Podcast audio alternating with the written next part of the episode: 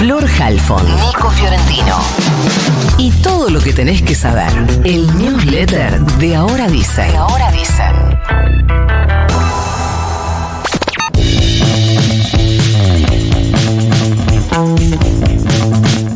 Ayer tuvimos el primer debate del año electoral, fue de vicepresidentes en TN, es como el debate línea Pepsi, digamos, una propuesta bastante dinámica, poco regulada, lo que a la vez se convierte muchas veces en un griterío insoportable, algo que aprovechó muy bien Victoria Villarruel, compañera de fórmula de Javier Milei, que cuando se sentía acorralada empezaba a gritar y corría al eje del debate, era tipo ¡Ah! No se entendían. La centralidad la tuvieron ella y Agustín Rossi, compañero de fórmula de Sergio Massa. Rossi fue fuerte contra Villarruel, de- o sea, decididamente llegó a los estudios de TN con eh, como objetivo.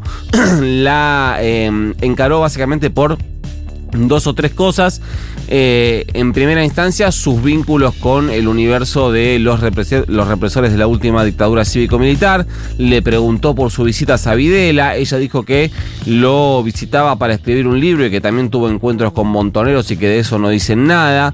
Eh, que lo que buscaba ella era reconstruir la historia completa. Recuerden que ella es representante de familiares de víctimas de atentados de organizaciones armadas durante la última dictadura. Rossi le dijo que para él ella era una infiltrada de la democracia, comparándola con Alfredo eh, Astiz. Recuerden que Alfredo Astiz eh, era infiltrado en organizaciones civiles y sociales durante la última dictadura, así adquiría eh, información para personas que luego serían secuestradas, torturadas, violadas y desaparecidas. Em, ¿Qué más? Después le dijo, eh, bueno, le dijo que ella nunca había em, denunciado los crímenes de la última dictadura, le dijo que ella bancaba la dictadura, algo que Villarroel igualmente la verdad es que no negó. Después le dijo que nadie sabía de lo que ella vivía, que eso es, una- un punto eh, débil que tiene Villarroel realmente, es como tiene medio el, el CV en blanco, ¿no? Laburó nunca. O por lo menos no, no, no tuvo laburos de los que nosotros entendemos como tales. Sí se encargó de hacer la tarea que hace, que es ser abogada de eh, víctimas de atentados, pero desde un lugar medio ONG. ¿Se entiende? Eh, ella tuvo una respuesta, o sea, Rossi le dijo, la verdad es que no sabemos de qué vivís. ¿De qué vivís? Ella tuvo una salida bastante, me parece bastante ridícula, que fue como, bueno, no estigmatices a los que trabajamos en negro poniéndose a la altura de una eh, pobre persona que tiene que ir a hacer changas, entonces no tiene un laburo en blanco. Bueno, no, no, no viene por ahí. Y un último eh, punto fue por el lado de la ESI, de la educación sexual integral. Le recordó que Ramiro Marra, que estaba ahí, candidato a jefe de gobierno de la Libertad Avanza, había propuesto educar a las niñas viendo películas porno.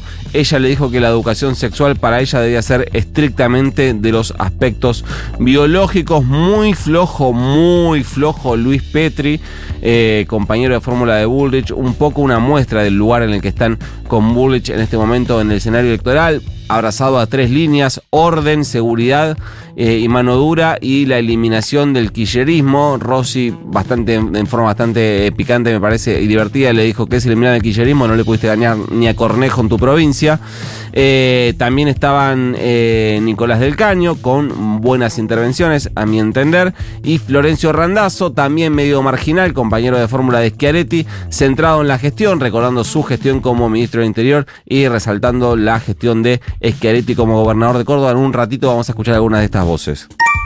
Ayer se conocieron los datos de empleo que publica el INDEC en el segundo trimestre de este año, es decir, abril, mayo y junio. Se eh, marcó un piso histórico, el más bajo desde 2016, con un 6,2% de desocupación. El INDEC también dejó otros datos interesantes. Sigue siendo alto el número de ocupados demandantes, es decir, personas que trabajo ya tienen, pero que eh, buscan más trabajo porque el sueldo no les alcanza. Esto es un 16 6,2% de la eh, PEA, la población económicamente activa. Eh, como cada vez la, desocupación es más alta en mujeres y en jóvenes y mucho más alta en mujeres jóvenes. Eh, en mujeres la desocupación es del 6,9%, 0,7 puntos por encima del promedio general, pero si lo pones, si pones la lupa en mujeres menores de 29 años, la desocupación es, escuchen, del 13,4%, lo que eh, igualmente es un número en descenso porque venía por encima del 16%. En varones jóvenes, varones menores a 29 años, la tasa también duplica el promedio, 12,3% de desocupación. Desde Santa Fe, el ministro y candidato Sergio Massa anunció la suspensión de las retenciones al sector lechero que viene atravesando una crisis. Esto va a ser por 90 días.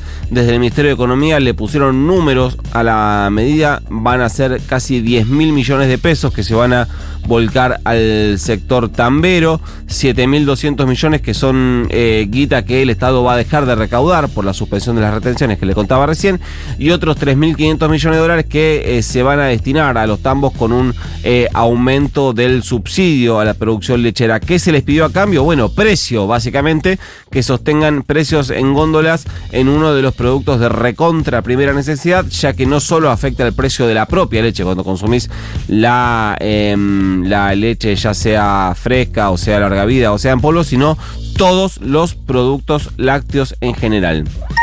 Se viene otro IFE, bueno, tal vez no tan amplio como el. Em, ¿Me recordás cómo era? ¿Te acordás cómo era IFE? Era el ingreso familiar, de ingreso familiar de emergencia. Eva, gracias, Florcita. Que fue en la pandemia y en ese momento alcanzó como a 10 millones de personas. Una demencia total. Eh, desde Economía eh, preparan un bono para segmentos de la sociedad no registrados, trabajadores informales, de la economía popular en muchos casos.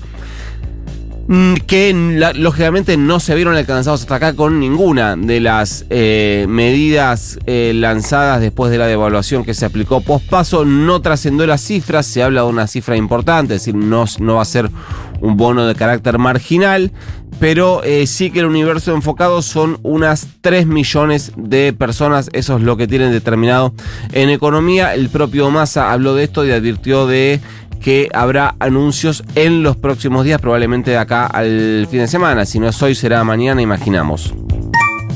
Hoy arranca el debate de la eliminación de la cuarta categoría del impuesto a las ganancias, el que afecta a trabajadores y trabajadoras en el Senado. Irá a comisiones esta tarde con la expectativa de emitir dictamen para dejarlo listo para ser discutido la próxima semana. Si consiguen esto, si hoy se junta la comisión de presupuesto y firma el dictamen, eh, que además la comisión debería abocarse a discutir otros proyectos que también aprobó diputados esta semana, como es la ley de empleo pyme o la creación de cinco eh, universidades. Si todo esto consigue dictamen este jueves, habría sesión en el Senado el jueves de la próxima semana con un temario increíble.